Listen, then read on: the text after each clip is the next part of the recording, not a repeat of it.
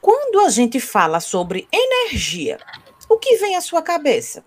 Talvez lâmpadas, baterias, energia elétrica, ou numa perspectiva mais lúdica, você pode pensar sobre vitalidade, energia para começar o dia. Mas e se eu te falar do termo energia limpa? Você sabe o que é? Às vezes a gente não tem ideia do que significa, mas já pode ter ouvido alguma vez na vida que é muito bom para o planeta. Pois é, Laís. A gente percebe que os discursos sobre a importância da sustentabilidade e os acordos pela preservação do planeta, envolvendo inclusive as matrizes energéticas, estão cada vez mais fortes. O uso de formas de energias classificadas atualmente como limpas, como a energia solar e eólica, por exemplo, vem aumentando inclusive entre residências e não apenas para grandes empresas e centros comerciais. Isso mesmo, Marília. Por isso, é importante a gente entender sobre esse tema. E para te ajudar nessa missão, a gente chegou para desteorizar o assunto. E isso vai acontecer em dois episódios. Nesse, você vai entender o que é energia limpa e a importância para a sustentabilidade e o futuro do planeta. No nosso próximo episódio, a gente vai abordar os impactos sociais e ambientais que existem atualmente na geração de energia eólica e solar e ajudar a pensar formas de geração que sejam realmente limpas.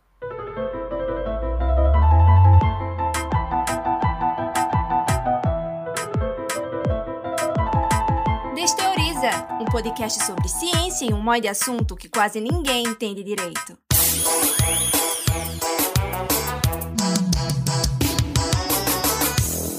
Eu sou Marília Félix, sou estudante de jornalismo e estagiária aqui na diretoria de comunicação da UFPE Sou uma mulher branca, de estatura mediana, tenho cabelo curto, castanho e ondulado nas pontas. Estou usando óculos com armação vermelha. E eu sou Laís Ferreira, jornalista, pesquisadora, trabalho aqui na UFPE. Eu vou me audiodescrever para você também. Eu sou uma mulher de pele clara, tenho uma estatura mediana, nem tão alta, nem tão baixa. É, eu tenho cabelo cacheado, castanho, uns cachos pequenininhos. Ele está aqui na base do pescoço, está um pouco acima da base do pescoço, e uso óculos, um óculos com armação preta. E na conversa de hoje, nós temos dois entrevistados aqui para bater um papo com a gente sobre energia limpa. O primeiro deles é Pedro Rosas. Bem-vindo, Pedro. Se apresenta para a gente, por favor. Olá, Laís, Marília. Um prazer enorme estar aqui com vocês. Eu sou Pedro Rosa, sou professor do Departamento de Engenharia Elétrica da UFPE. Estou aqui já na universidade desde 2003, 2004 como professor. Tenho 49 anos, né, 1,70m, olhos claros, é, cabelo cinza já, tamanho, né, um pouquinho grande. Estou usando uma camisa é, de cor clara listrada e atrás de mim, na verdade, eu tenho um ambiente do escritório é uma parede branca, mas tem uma televisão, um ar-condicionado, alguma coisa mais aqui, que eu espero que não atrapalhe a, todos. A outra convidada que também vai tirar as nossas dúvidas sobre energia limpa hoje é Giovana Machado. Seja bem-vinda, Giovana. Se apresenta para a gente. Eu sou Giovana Machado, eu sou pesquisadora no CTN, que é o Centro de Tecnologia Estratégicas do Nordeste, do MCTI, Muitos de vocês me conhecem como a coordenadora do programa Futuras Cientistas, né, que é um programa que está nacionalmente para incluir meninas de escolas públicas nas áreas de STEM.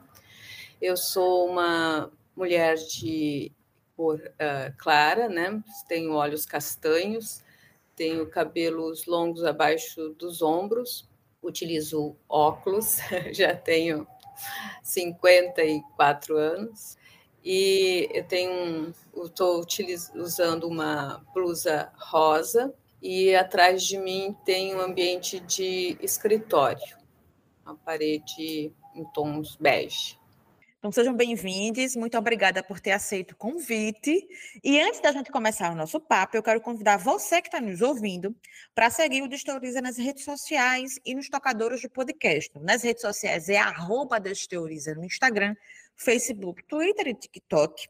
E aí, no seu tocador de podcast favorito, vai ter um botão seguir perto do nome do Desteoriza aí em algum lugar na sua tela. Então, você clica nesse botão para você seguir a gente aí no seu tocador e receber uma notificação toda vez que a gente publicar um conteúdo novo. E assim, não perder nada, nenhum episódio aqui do Desteoriza. E agora vamos começar o nosso papo aqui, porque quando a gente vê algumas discussões sobre crise climática, muitas vezes surgem os termos energia limpa e energia renovável, né? Giovana, primeiramente, explica para a gente o que é energia limpa e quais são as principais diferenças entre energia limpa e energia renovável. É, primeiro é importante a gente compreender que nós temos dois tipos de energias, né? As renováveis e as não renováveis, né? É, geralmente, as, as renováveis é, são aquelas que podem vir de uma fonte como eólica, como vento, por exemplo, como sol, né? É, que não são esgotáveis. E as não renováveis são aquelas vindas, por exemplo, do carvão. É, energia limpa é uma forma da gente transformar essas fontes renováveis em energia de forma a não poluir o nosso ambiente, como é o caso, por exemplo, dos advindos de é, combustíveis fósseis, né?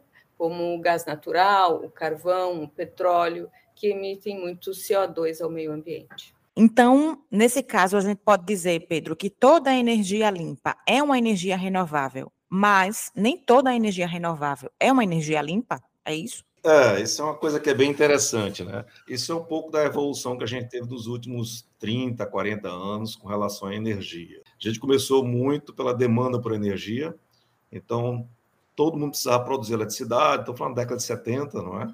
E aí você tinha energia a partir do petróleo, a partir de fonte nuclear, a partir de hidroelétricas.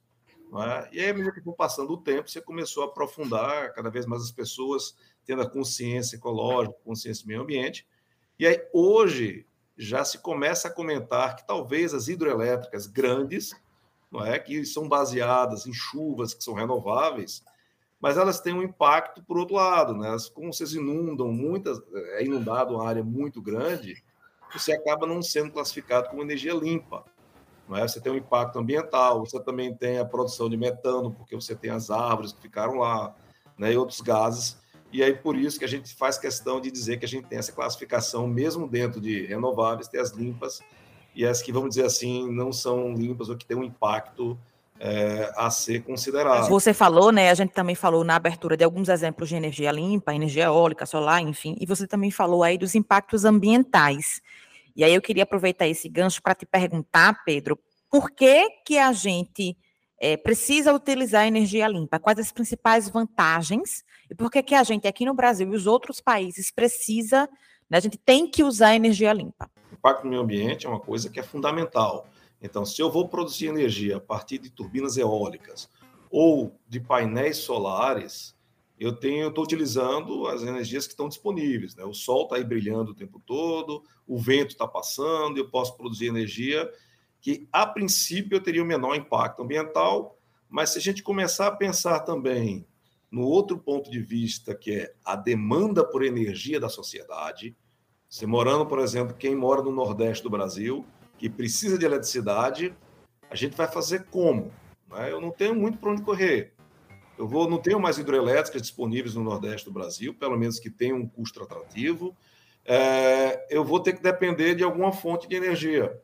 E aí eu vou depender de petróleo para gerar energia com grandes impactos é, ambientais e outros problemas a mais, como, por exemplo, a dependência de um mercado internacional. Você imagina, hoje todo mundo está comentando, né? A gasolina está caro, está barato, porque a gente está dependendo muito do mercado mundial. Então se torna uma coisa muito volátil, muito variável. E pode ser muito ruim para a operação do sistema, até para a gente ter energia na conta da a, a conta da luz da gente. E quando eu tenho duas fontes com energia sobrando, energia solar e energia eólica, que são extremamente abundantes aqui no Nordeste. É? E ainda tem uma coisa legal, né? Normalmente, no momento que eu tenho mais sol, é o momento que eu tenho menos vento. Então, eu começo a ter uma coisa bem legal, que é complementar essas duas fontes de energia, dando uma boa quantidade de energia, até com preço é, mais barato, e que a gente consiga ter energia disponível para a indústria, para as casas, para todo mundo. Só fazer um comentário com vocês. Nós passamos por uma situação de déficit de energia algum tempo atrás, alguns anos atrás, cinco anos atrás, e que se a gente não tivesse as fontes eólica e solar, nós estaríamos com um problema sério sem energia aqui no Nordeste. Né? Teríamos que depender de produção de energia muito longe aqui do Nordeste, que são trazidas através das linhas de transmissão. E entre esses tipos de energia limpa, Giovana, ultimamente uma que vem ganhando muito destaque no cenário internacional é o chamado hidrogênio verde. E eu queria te perguntar como é que funciona a produção desse tipo de energia. Então, é... primeiro a gente tem que entender se todo hidrogênio é igual. Existe uma classificação em relação a, ao hidrogênio. Ele pode ser verde, ele pode ser amarelo, rosa, azul, cinza, marrom, né? E cada um desta, desta forma, digamos assim, dessa classificação, é, ele, ele tem uma fonte. Por exemplo, o hidrogênio cinza, né? Ele é produzido a partir de combustíveis fósseis, que a princípio não são considerados renováveis, né? O gás natural, o carvão, o petróleo. E é também considerado assim um dos tipos mais poluentes, né, para a produção de hidrogênio. Quando a gente pensa no hidrogênio azul, por exemplo, ele também é produzido a partir de combustíveis fósseis, mas ele, ele tem a parte de captura e armazenamento de carbono. Então, por exemplo, se a gente pensa o hidrogênio, o hidrogênio verde, por exemplo, esse sim, ele é produzido a partir de, de fontes renováveis de energia, né? Como a gente já comentou aqui, solar, eólica, hidrelétrica, biomassas, enfim, né, que são essas fontes renováveis. Então, é, existem vários processos para obtenção. A gente pode ter o processo de eletrólise, eletrólise, por exemplo, da água, que é utilizado, a gente aplica um potencial e quebra a molécula de água, gerando H2 e O2. Nós também podemos fazer essa geração desse hidrogênio verde utilizando apenas a luz solar, desde que a gente tem algum semicondutor, um material, né, que uma vez interagindo com a luz, a gente consiga quebrar a molécula de água para gerar o H2 e o O2. E aí, esse hidrogênio verde, que é resultado desse processo que você está explicando, vai virar energia ou vai virar uma fonte de energia em algum momento, não é isso? Sim, sim. Por exemplo, num processo fotocatalítico, o gás hidrogênio ele vai para uma célula combustível que vai é, gerar essa energia de uma forma descentralizada, por exemplo, né? Perfeito. Aí nesse caso que quando produz esse hidrogênio, ele pode virar uma capacidade muito grande de energia elétrica, de combustível, assim, como é a sua aplicação? Porque a gente escuta muito falar que hidrogênio verde é energia do futuro, né? Que é o, o grande futuro para substituir os combustíveis fósseis. Mas assim, no nosso dia a dia, ele, como é que ele vai ser utilizado? Bom, é, você está se, relacion... Eh, se referindo à parte de armazenamento, né? A parte é. hidrogênio verde, assim, o, o mundo inteiro está estudando por ser uma fonte renovável. É, por exemplo, com relação à energia que você perguntou, um quilo de hidrogênio ele gera em torno de 142 megajoules de energia. Se eu for pensar, por exemplo, na gasolina, ela gera em torno de 47 megajoules por, é, por quilo, no caso, né? O diesel em torno de 45. Então, a, essa, digamos assim, essa potência, né, desse, do hidrogênio, ela é considerável o mundo inteiro estuda, principalmente por ser limpo, né? O hidrogênio verde, por ele ser renovável, por ele não é, gerar, é, por exemplo, você está quebrando a molécula de água, você só vai ter H2 e O2, você não está gerando outros componentes da atmosfera, né? Teoricamente. É, mas, uh, de uma forma geral, a gente pode pensar assim. Um dos pontos importantes é você ter a energia disponível, né, Giovana? E aí você Sim. pode usar para o que você precisar, em forma de gás, né? Seja, quem sabe, no futuro para cocção, seja para cozinhar, né? Seja para abastecer um carro, né, Giovana? Acho que. É... Ah, sim. As aplicações são variadas, né, Pedro? Vão desde a parte automotiva para as indústrias, por exemplo, né? Pode ser utilizado nas casas, né? Na, enfim as aplicações são diversas assim e, bem variadas. Eu acho que essa corrida, esse investimento que o mundo está fazendo em hidrogênio verde, ele tem a, a, essas grandes vantagens de poder ter várias aplicações, como o Pedro acabou de, de colocar aqui. E também, encaixando nessa pergunta, a gente observa ultimamente várias reportagens e documentários, enfim, falando que o Brasil está sendo visto como um país ideal para produzir e, enfim, exportar hidrogênio verde. Aí eu queria saber, assim, Giovana e Pedro também, se quiser complementar, é, como é que é o que pode acontecer futuramente ou até agora essa produção de hidrogênio verde aqui no Brasil? Já temos, assim, vários projetos, né? É, eu acho que é, o ano passado, se não me falha a memória, nós tivemos uh, dois projetos uh, do Ministério de Ciência e Tecnologia, que foi o CISH2 e o IBH2, investindo né, e incentivando os pesquisadores nessa linha de energia. Mas a gente tem, por exemplo, se nós pensarmos é, mundialmente, a Austrália está muito à frente né, nessa parte de geração de hidrogênio verde. Mas aqui mesmo, no, no, na região Nordeste, por exemplo, a gente tem alguns projetos. Por exemplo, no, no Ceará foi lançado um programa para incentivar a produção de hidrogênio verde, né, que inclui ações para atrair investimentos em relação à produção de hidrogênio verde. Permite complementar, né, Giovana? Assim, a gente tava, a Giovana estava puxando aqui as coisas bem importantes. É, a gente tem, tanto do lado do governo, muitos investimentos para desenvolvimento de novas formas de produzir hidrogênio, com novas tecnologias, mas do outro ponto de vista, é bom entender o porquê que a gente tem tanta reportagem sobre o assunto hoje no mundo. É? Primeiro, a gente pensar que a necessidade de energia do mundo inteiro vem crescendo. Isso aí é uma coisa que é é um fato importante. E, particularmente, a Europa, ela precisa muito do gás para processos industriais, para produção de bens, etc.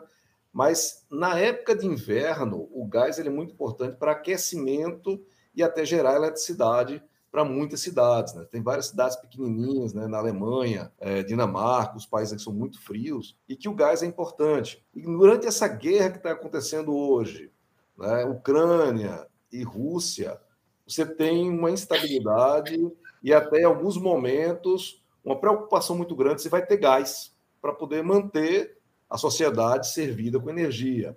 Então, o que acontece? Grande parte desses países entraram numa. É claro que isso não é, não é tão novo, essa, essa, essa preocupação com a energia e a dependência de um país, no caso a Rússia e a Ucrânia, dois países, ela já vinha há muito tempo sendo pesquisado soluções alternativas, mas nos últimos dois anos, né, o ano passado e até um pouquinho antes, com, essa, com esse medo dessa crise, foi que a gente chama catapultado. Né? Então, você teve uma grande quantidade de investimento em vários países, e um dos países que foi muito bem visto para colocar produção de energia de, de, de gás, né, no caso do hidrogênio, o Brasil. Então, o Brasil a gente tem um potencial solar e eólico monstro, a gente tem muita energia, e por algum tempo atrás a gente tinha sobrando energia é, no sistema elétrico por incrível que pareça. Não, é nesse sentido que Pedro está colocando, o Nordeste se destaca, né, por ser uma das regiões de maior incidência solar e isso vai ao encontro tanto da, da parte de é, energia verde, é, de hidrogênio verde, quanto da, das células solares, né, que também é uma outra forma.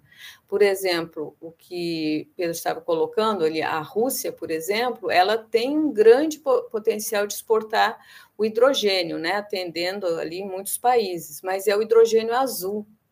Já a a líder, digamos assim, entre os países da Europa passa a ser a Austrália, porque ela está trabalhando com hidrogênio verde e ela possui mais de 10 projetos já em larga escala. Né?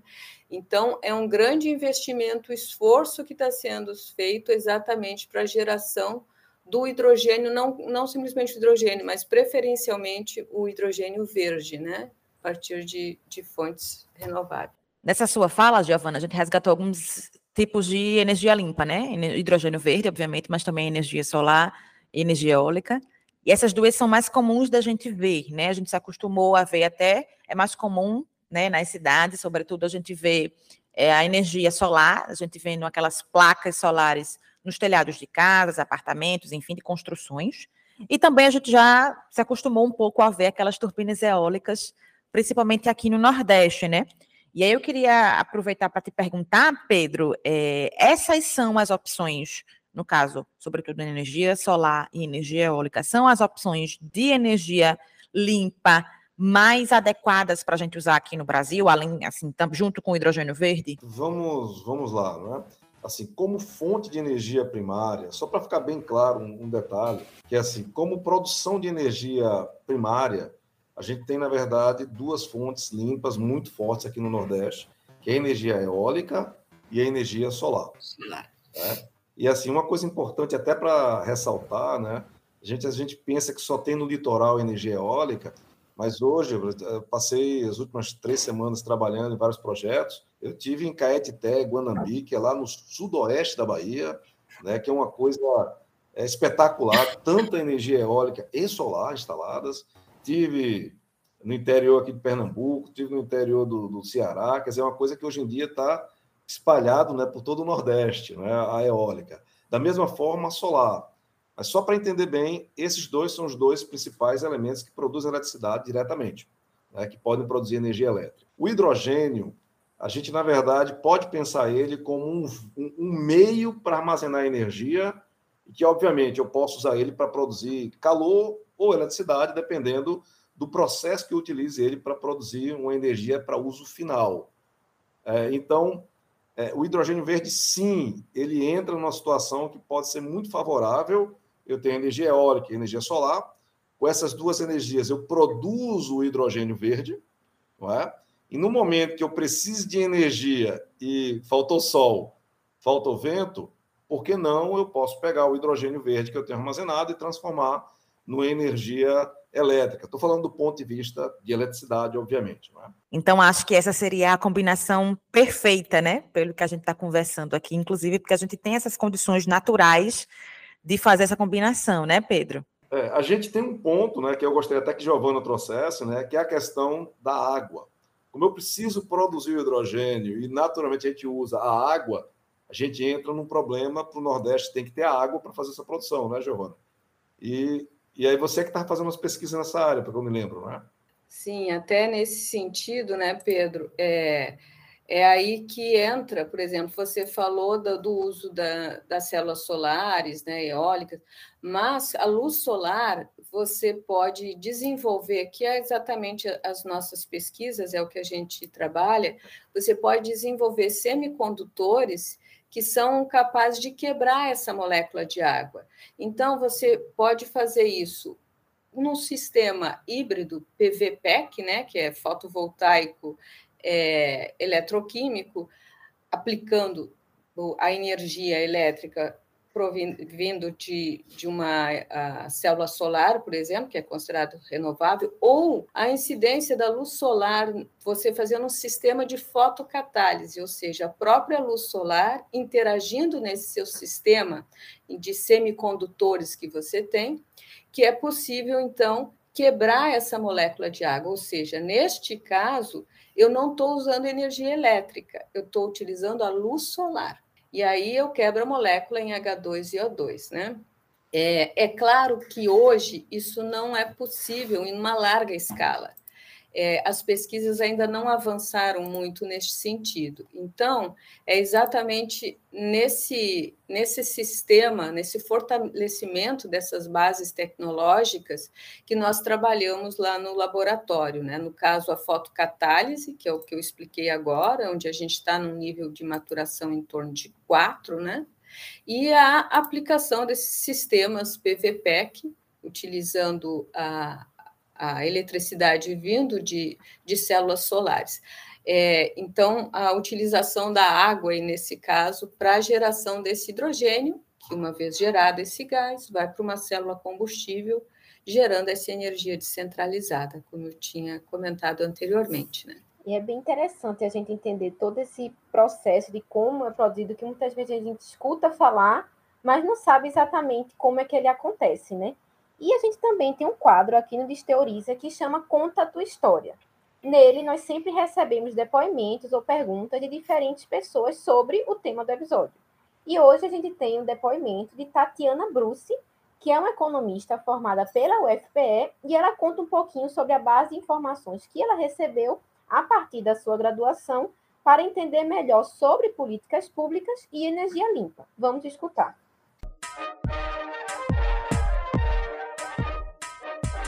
Conta a tua história. Olá, o meu nome é Tatiana Bruce da Silva. Eu sou economista formada pela Universidade Federal de Pernambuco.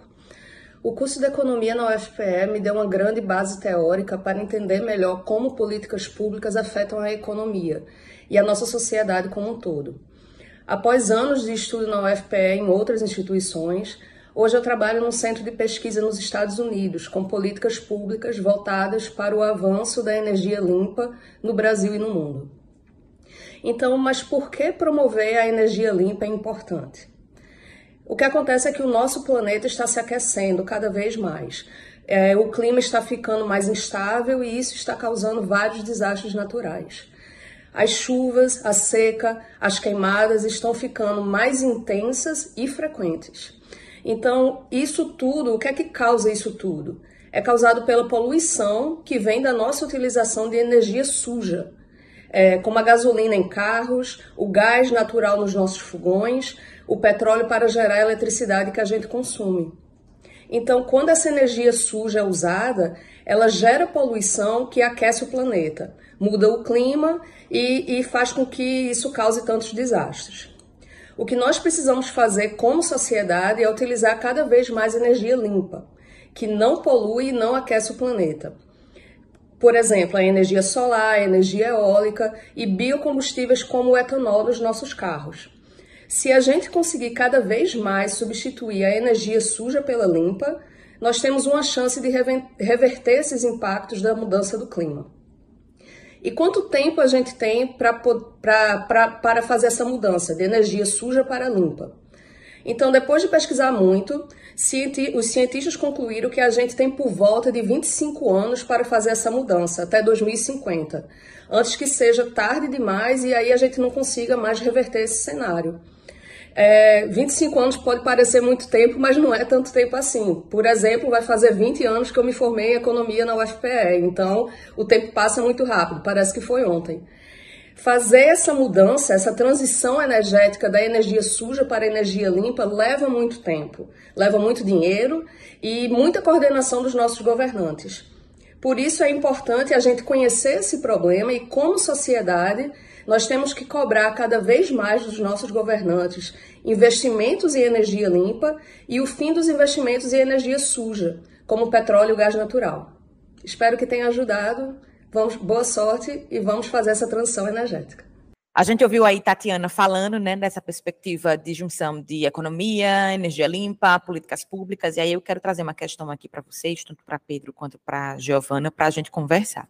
Existem alguns estudos que fazem parte de um relatório sobre o mercado de energia global, feito pela companhia de petróleo britânica BP, lá em 2018, que apontam que até 2040, no Brasil, cerca de 48% da nossa energia será de fontes limpas e renováveis.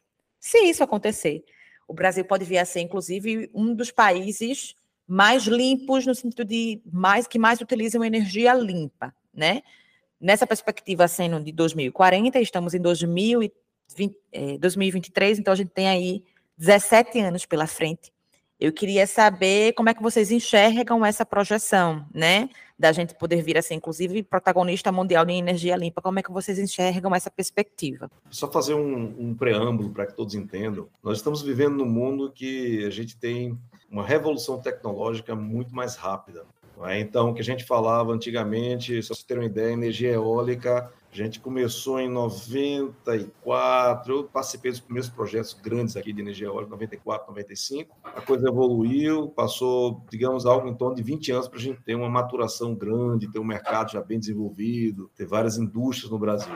Só lá foram 20 anos para a energia eólica atingir esse, esse nível. Né? A energia solar, com 3, 4 anos, já chegou no mesmo patamar da energia eólica. Quer dizer, a velocidade com que isso está acontecendo é muito rápida. Então, eu acredito que os 17 anos, na verdade, já vai ter passado dos 40%. Né? A velocidade que a gente está indo hoje, a gente vê cada vez menos produção de energia a partir de termoelétricas. Quando eu falo termoelétricas, são aquelas que vão produzir energia a partir.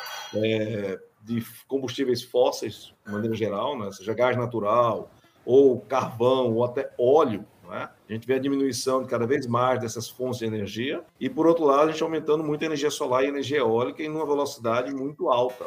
E aí você pode incluir não somente a geração em grandes blocos, né, que você coloca lá centenas de hectares com energia solar, mas cada casa, né, cada é, pessoa instala na sua casa o seu sisteminha para compensar a sua energia. Então, isso tudo, quando você soma, você pensa que é uma coisa pequena, mas é muito grande, né? e aí você consegue atingir patamares elevadíssimos de quantidade de energia renovável produzida desse modo. Né? Isso é uma coisa que eu vejo que é muito positivo.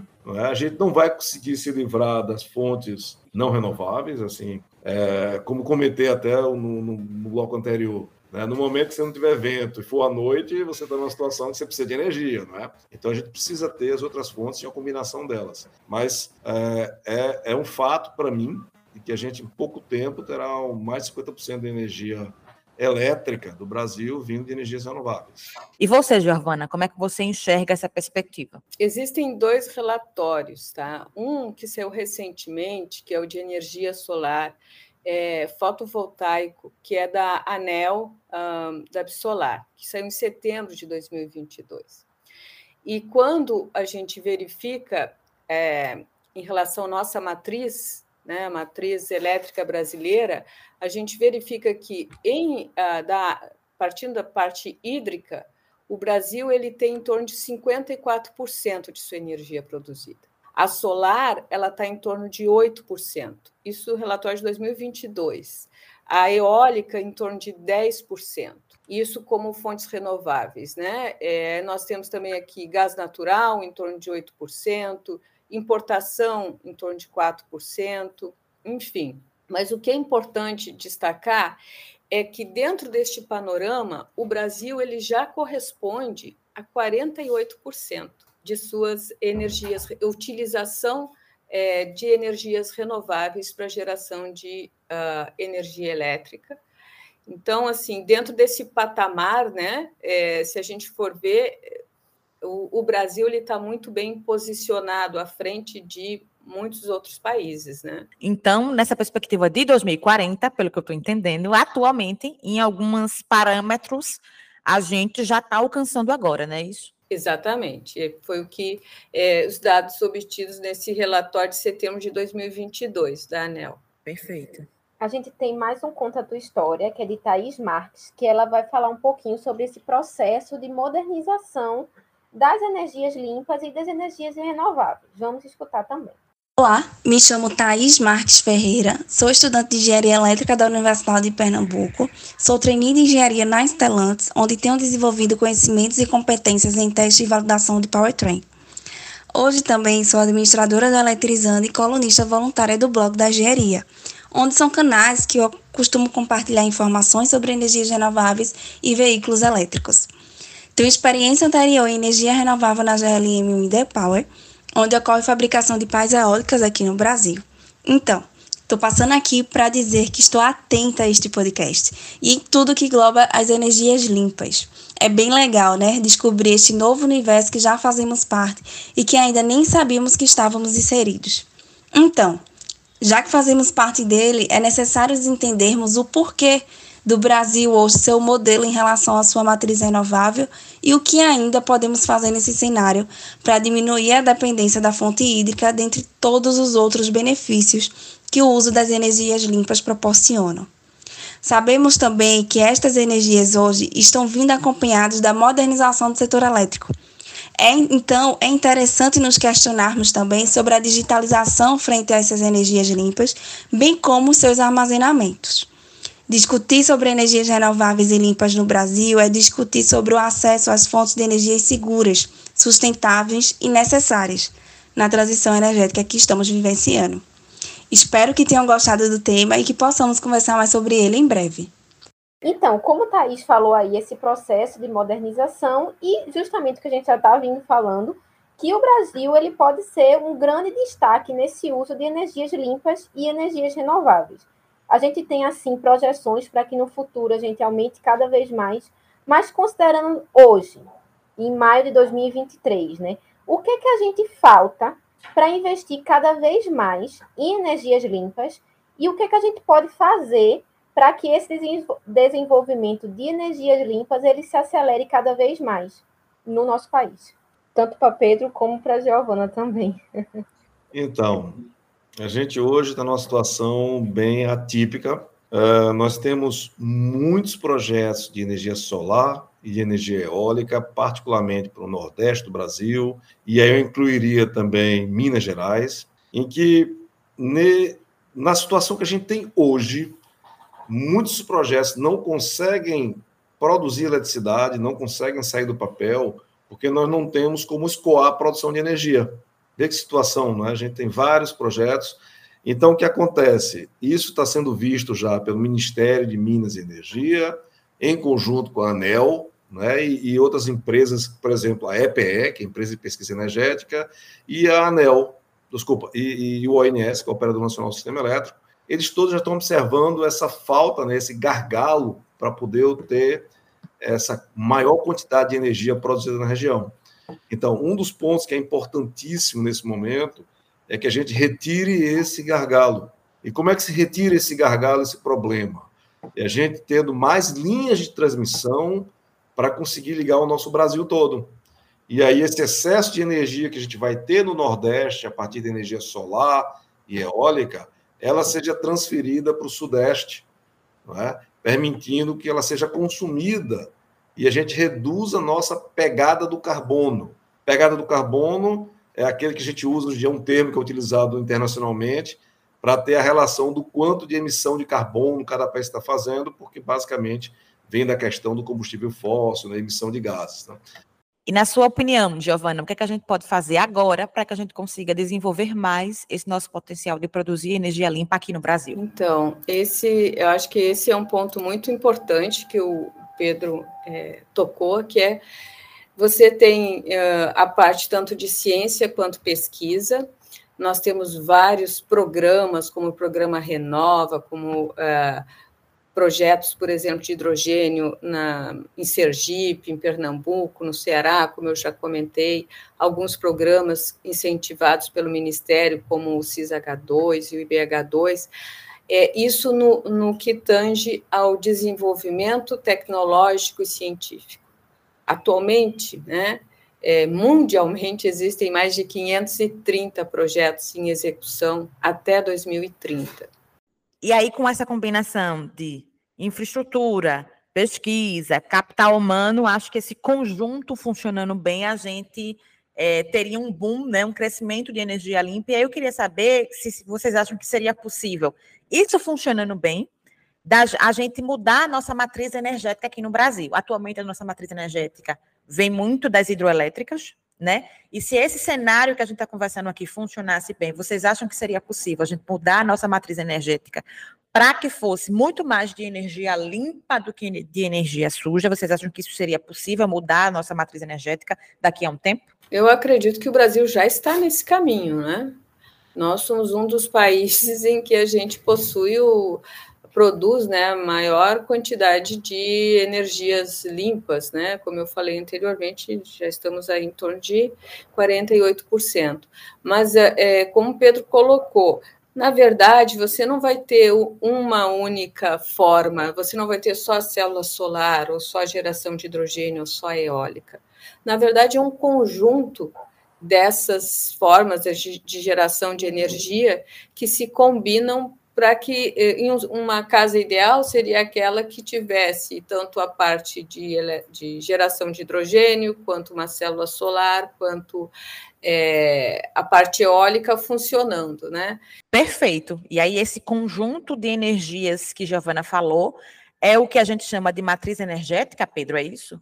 É, é, até para explicar um pouquinho, matriz energética, né? a gente dá um nome de matriz energética para dizer que é a composição de diferentes fontes de energia para produzir a energia. E aí a gente tem matriz energética elétrica do Brasil, né, que é o quê? Para a geração de eletricidade no Brasil, aí você tem a composição, a gente tem produção com gás, uma produçãozinha com energia nuclear lá em Angra dos Reis, é, termoelétrica é, a carvão lá no sul do Brasil, né? e as hidrelétricas no Brasil todo, e aí vai. Cada um desses compõe, a gente usa o termo matriz energética, a gente, essa composição de diferentes fontes de energia para atender a demanda de energia do Brasil. É, Deixa-me só complementar mais algumas informações interessantes. Né? A gente está realmente seguindo no caminho da energia renovável e limpa na nossa matriz, e a gente identifica que talvez existam outras necessidades, não é?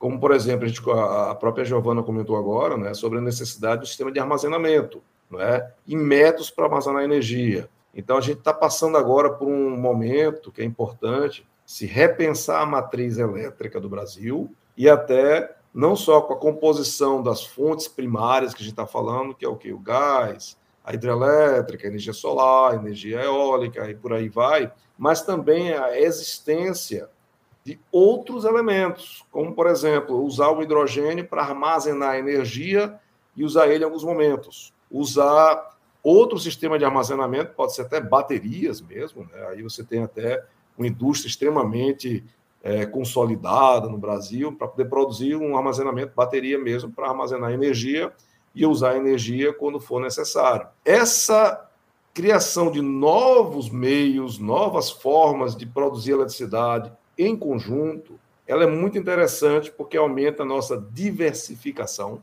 e isso reduz o risco de faltar energia. É aquela velha história, você não vai deixar, você vai deixar todas as suas apostas num único cavalo. E agora chegou o momento da gente ouvir o Pegando o Bigu desta edição. Se você não sabe o que é, o Pegando o Bigu é um quadro onde a gente sempre traz alguns projetos de pesquisa, de extensão e que também tem uma relação com o tema da nossa conversa. Hoje a gente tem Tatiane Albuquerque, que ela é formada em Relações Internacionais e conta para a gente mais, um pouquinho mais sobre a sua dissertação de mestrado, que teve como tema base a segurança energética. Vamos conferir aqui o depoimento dela. Pegando o bigu, meu irmão. Olá, meu nome é Tatiana Albuquerque, eu sou formada em Relações Internacionais e realizei meu mestrado em Ciência Política na UFPE. A minha dissertação tem como tema base segurança energética.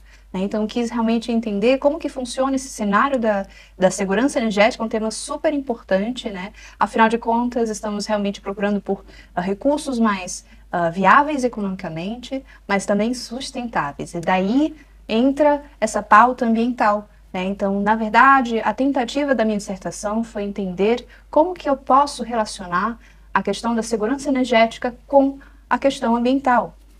Então, tendo isso em vista, eu realmente quis procurar um país que fosse um ator importante nesse cenário internacional, e nesse caso a China, que é ainda o maior emissor de gases do efeito estufa, uh, se observar os dados anuais, né, de emissões anuais. Uh, e, portanto, eu quis entender como que funciona esse processo dentro da China do ponto de vista político, né? ou seja, a implementação de políticas em três diferentes níveis de análise, ou seja, a nível nacional, a nível uh, internacional e local. Né? Então, na verdade, a ideia realmente era pegar um, o comportamento oficial do governo chinês, entender como que funciona esse discurso, né? Um discurso internacional nas organizações internacionais para mudanças climáticas, né? Então, o que é que mudou depois do Acordo de Paris? Um, o que tem sido colocado em pauta a nível nacional, né? E o que, que as pessoas, né, do ponto de vista local, têm feito para realmente alcançar as metas que foram colocadas pelo governo chinês de alcançar a neutralidade do carbono até 2060. Isso é uma meta muito interessante que precisamos observar com mais cuidado, com mais atenção, entender realmente como que a China vai conseguir alcançar essas metas, sendo ainda o maior poluidor do mundo, né? Então, eu fiquei muito interessada nesse tema, acho que é importante, o Brasil tem muito a ganhar uh, ao entender, né, esse comportamento no cenário internacional, ou seja, a China é um país, uh, do ponto de vista comercial, o maior parceiro do, do, do, país, né? Então, a China é um país importante, não tem como ignorar o seu comportamento no cenário internacional, e a pauta energética, estamos ficar atentos ao que está por vir nesse cenário uh, atual. A gente está conversando aqui nesse episódio sobre a importância de produzir energia limpa, mas para isso a gente também precisa olhar para a produção dessa energia a partir dos territórios e o impacto que as atuais formas de produção de energia limpa têm no meio ambiente e na vida das pessoas que estão ao redor de parques eólicos e solares, por exemplo.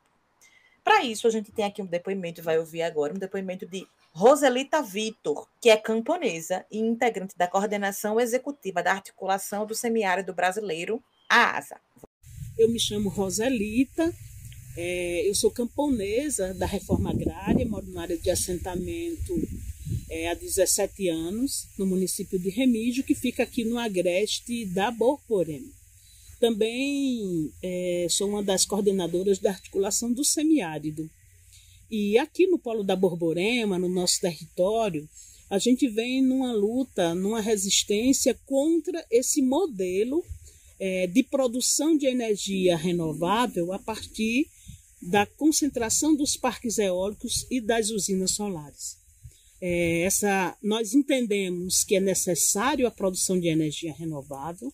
Eu acho que a natureza pede uma outra forma de produção de energia, mas nós também entendemos que o debate das mudanças climáticas, das energias renováveis, elas não devem vir apenas é, de um olhar que vem de cima, mas a partir também do olhar dos territórios.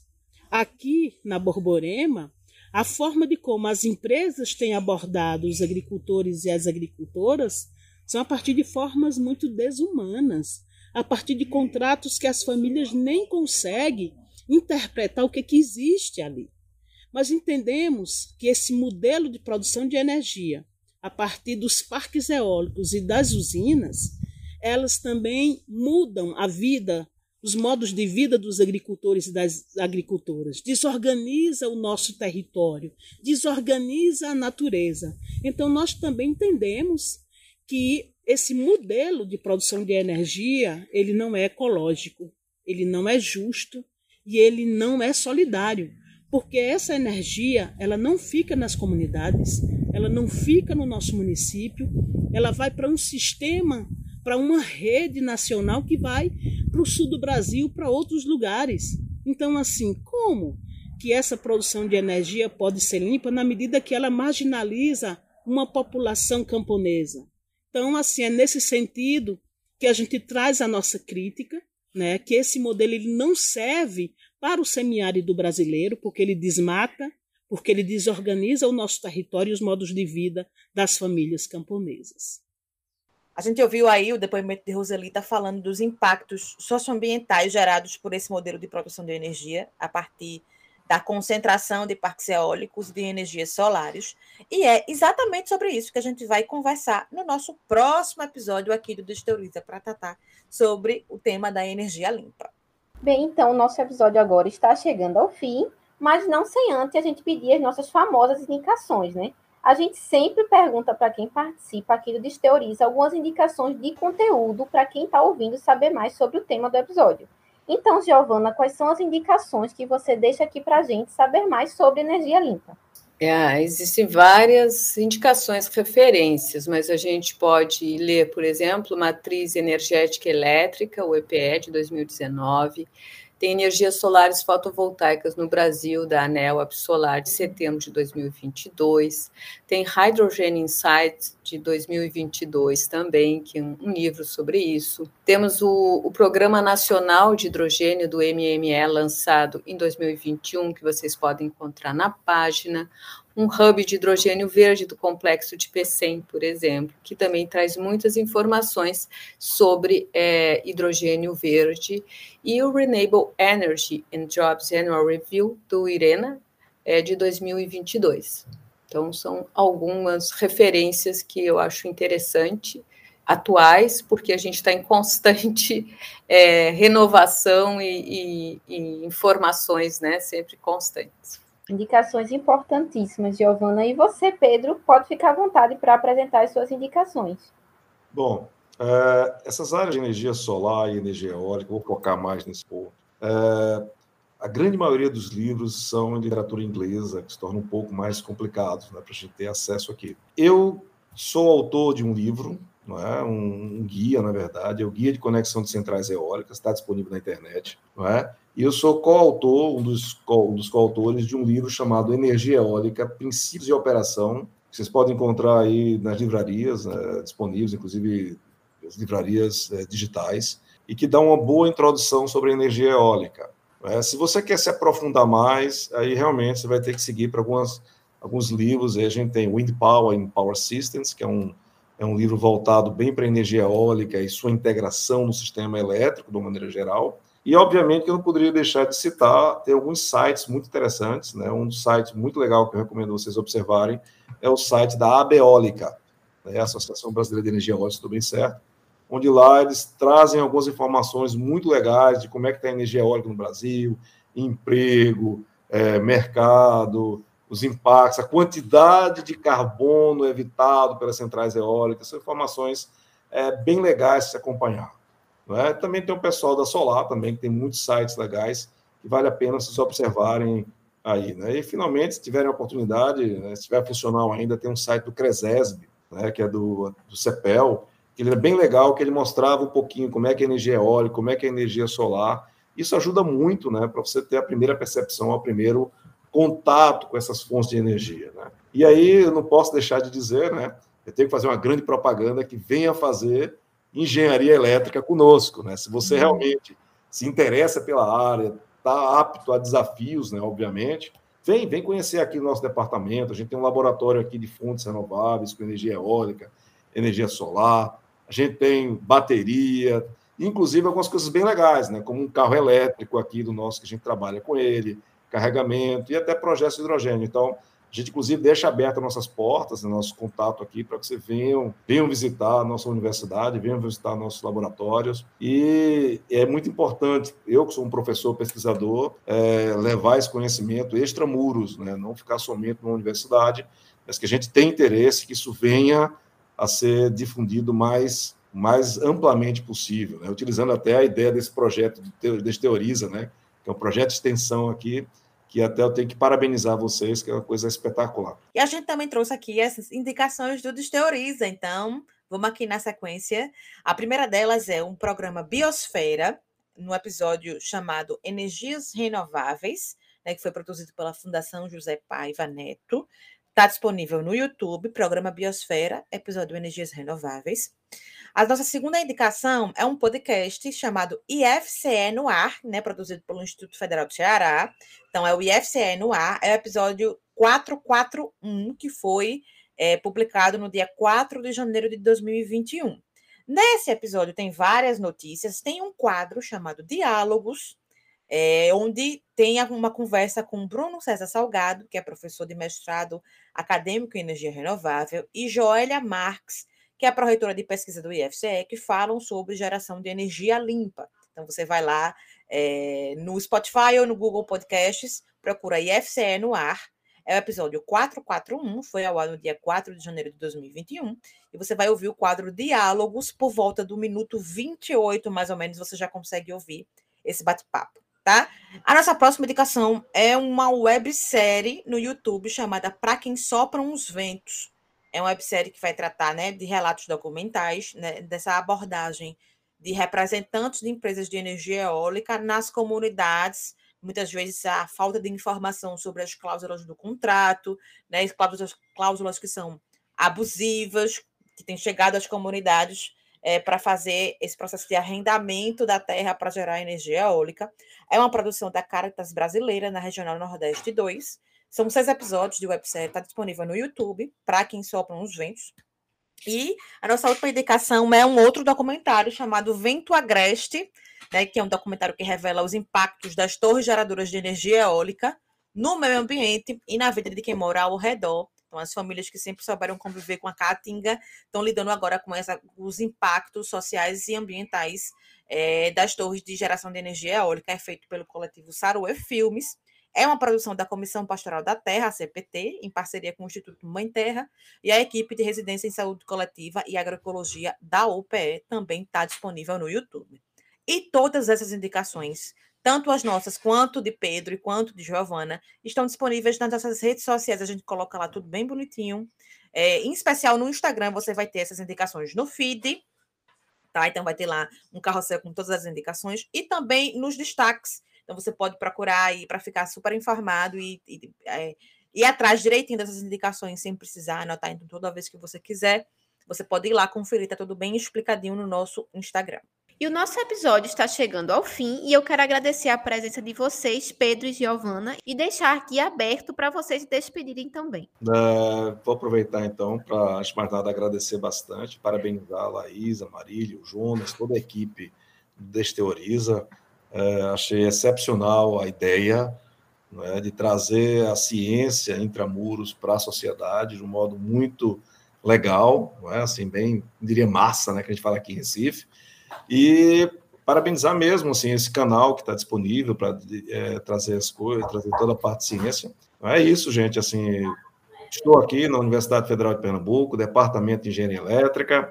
Né, eu acho que a Laís e a Maria pode colocar alguns contatos aqui do departamento para que vocês possam entrar em contato com a gente, vir conhecer aqui o laboratório. Estamos aqui à disposição. Muito obrigado pela atenção. Obrigada, obrigada, Pedro. Obrigada. Eu quero Agradecer Laís e Marília pelo convite para participar desse programa de Teoriza. É, eu acho que isso é fundamental a gente quebrar, né, essa poder aproximar a sociedade e a ciência, porque para um cientista é muito importante entender quais são as reais demandas da sociedade. Eu acho que esse programa tem um papel fundamental nessa aproximação. Agradecer aí a participação do meu colega também, Pedro, e também dizer que lá no CTN, é, como pesquisadora, eu também atuo em, nos programas de pós-graduação e os alunos são bem-vindos para a gente poder desenvolver pesquisas. São quatro linhas que eu coordeno: é, hidrogênio, célula solar, biomateriais e tratamento de efluentes. Então, fica aí o convite para os interessados que quiserem conhecer ou desenvolver ciência e tecnologia, são muito bem-vindos. Obrigada. A gente agradece a participação de vocês, não é isso, Marília? Exatamente. Muito obrigada pela participação de vocês. Foi muito bom o papo aqui. Eu quero lembrar você que está nos ouvindo Quero primeiro agradecer por ter chegado até aqui e quero lembrar que a gente vai ter um segundo episódio. O nosso próximo episódio vai falar sobre os impactos sociais e ambientais da geração de energia a partir das eólicas, solares, hidrogênio verde também. Então, fica ligado, fica ligada para conferir esse nosso segundo episódio, tá? E também, claro, segue a gente nas redes sociais, arroba Instagram, Facebook, Twitter e TikTok. Também segue a gente nas, no seu tocador de podcast favorito ainda você está ouvindo a gente, tem um botão seguir.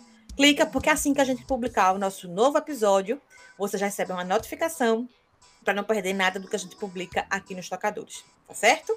Lembrando a você que o Desteoriza é uma produção dos servidores da Diretoria de Comunicação da UFPE e também um projeto de extensão da mesma universidade. Esse episódio do Desteoriza foi apresentado por mim, Laís Ferreira, e por Marília Félix. Teve produção de Jonas Lucas Vieira, Marília Félix e Felipe Silva Edição de Laura Marinho e design de Ludovico Soares, Sandra Chacon e Marcos Melo. A gente te espera no próximo episódio. Até lá!